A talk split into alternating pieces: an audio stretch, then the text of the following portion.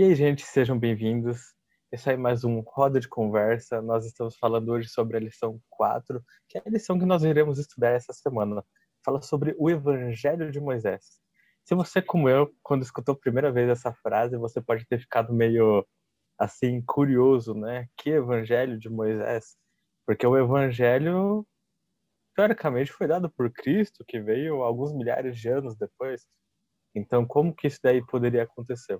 O que nós vamos estudar essa semana é exatamente isso. Nós vamos pegar alguns textos da Bíblia, do Antigo Testamento, que falavam sobre características do amor de Deus, para falar sobre a aliança que Deus propôs e para falar como algumas pessoas se relacionavam com essa aliança, então entender se e responder algumas perguntas, né?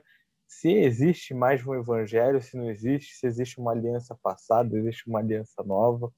É, um dos textos principais que eu adorei nessa semana é Salmo 103, recomendo para você ir na sua casa, pegue na sua Bíblia, leia. E agora eu vou começar jogando uma perguntinha para os nossos participantes aqui. Ah, antes de uma coisa, deixa eu apresentar. Temos um convidado diferente aqui, o Silas. E aí, Silas, seja bem-vindo. Espero que você esteja aqui mais vezes conosco. E o Silas também vai estar participando, né? Vai estar contribuindo, compartilhando com vocês um pouco da opinião dele, o que ele acha sobre esse assunto.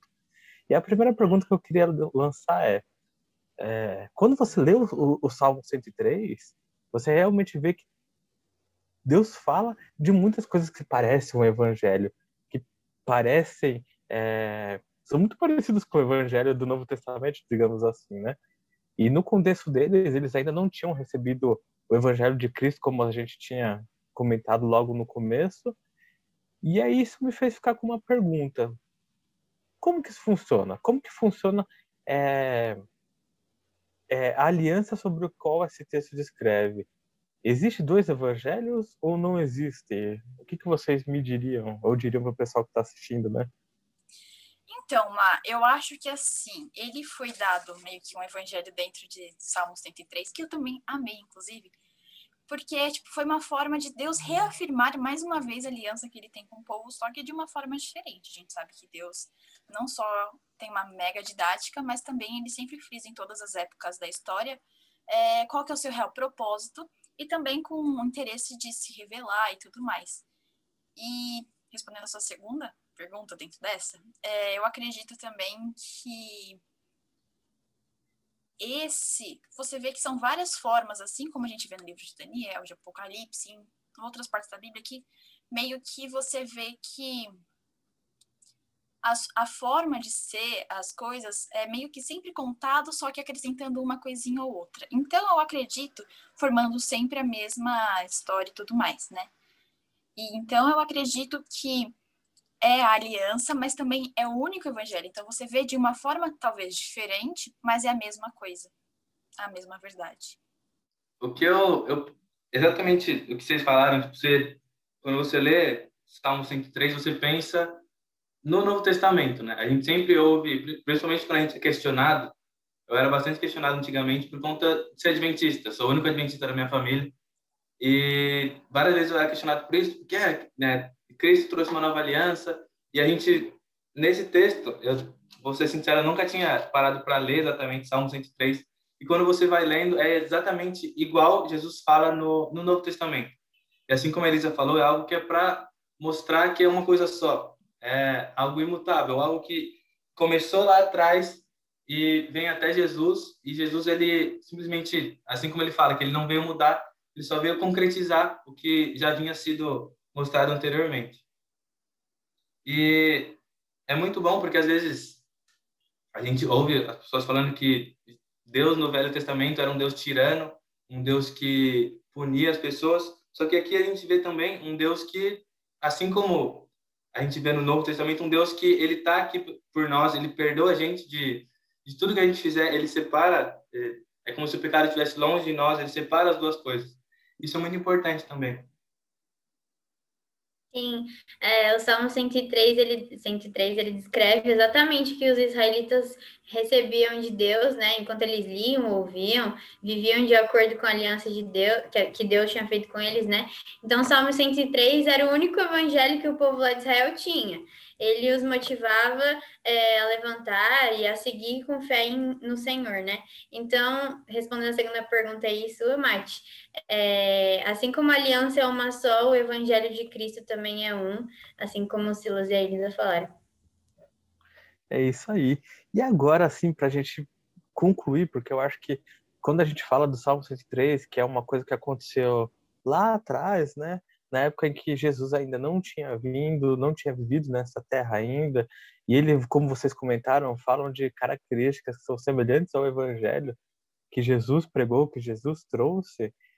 Eu queria, eu, eu fiquei refletindo assim, qual é o propósito de Deus, sabe? Tipo, é, será que Deus teve vários propósitos durante a história da humanidade?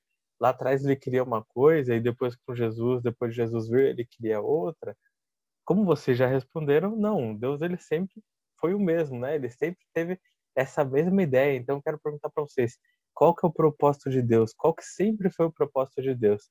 Desde lá atrás, desde o que ele propôs para os israelitas, a aliança que ele propôs para eles e a aliança que ele propôs pra, propõe para a gente hoje em dia. Oma, eu acredito que seja se revelar para a gente, mostrar quem ele verdadeiramente é, porque a gente sabe que o que aconteceu no grande conflito, que acontece, né, é justamente Satanás falar que Deus não é quem ele é, né? Então ele distorce o caráter de Deus. Então ele se revelar, mostrar verdadeiramente quem ele é pra gente, para que a gente possa se entregar e aceitar ele, tipo, eternamente, digamos assim, né? E enquanto você falava a pergunta, me veio uma coisa super doida. Eu acho que todo mundo vai gostar. Me veio muito a vibe, tipo, de salvar do pecado e guiar no serviço. Porque é, Realmente, Silas, eu não pensei muito em você quando eu pensei nisso. Mas também teve, tipo, real, porque Deus, ele se revela pra gente. Ele salva a gente e também guia a gente no serviço, assim como a gente, que eu já fui desbravadora a long, a long time ago. Mas, né, para os desbravadores aqui, é, esse também é a nossa missão e ele que, Cristo que faz isso se tornar possível, né? É isso. É, ao meu ver, é, gostei muito da, da colocação da, da Elisa, dos exploradores, mas o que eu tinha pensado quando você falou essa pergunta era em relação a realmente a salvação. O propósito de Deus sempre foi a salvação, é tirar o pecado de nós e que a gente consiga viver da forma que fomos planejados, sem o pecado. E esse salvar, no, salvar do pecado e guiar no serviço é exatamente isso. Ele nos ajuda a Deus ele está aqui para que a gente para salvar a gente e para que a gente consiga mostrar a palavra dele para outras pessoas e para que a gente ajude ele nesse propósito. Acho que seria isso. É, o propósito é um só, é a salvação de todos. Só que sem a gente, sem a nossa parte, a gente não vai conseguir a, a salvação por completo.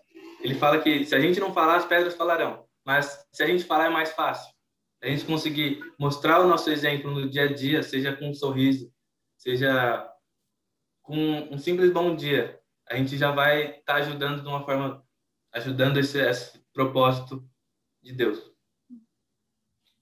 Sim, sim. Eu achei um texto interessante de Ellen White no livro Caminho a Cristo, página 62, que diz que nada temos de que nos vangloriar, nenhum motivo para exaltação própria. Nossa única razão para esperança está na justiça de Cristo que nos é imputada e na justiça comunicada pelo Espírito Santo, atuando em nós e por, e por nosso intermédio.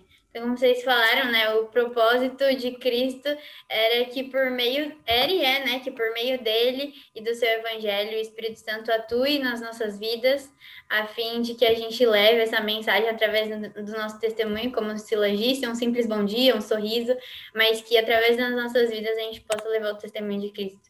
Bom, agora é o momento do falar aí, então, Léo, roda a vinheta. Momento Fala aí! Bom, como eu falei, agora é o momento do Fala aí, onde a gente resume a lição dessa semana em uma palavra só.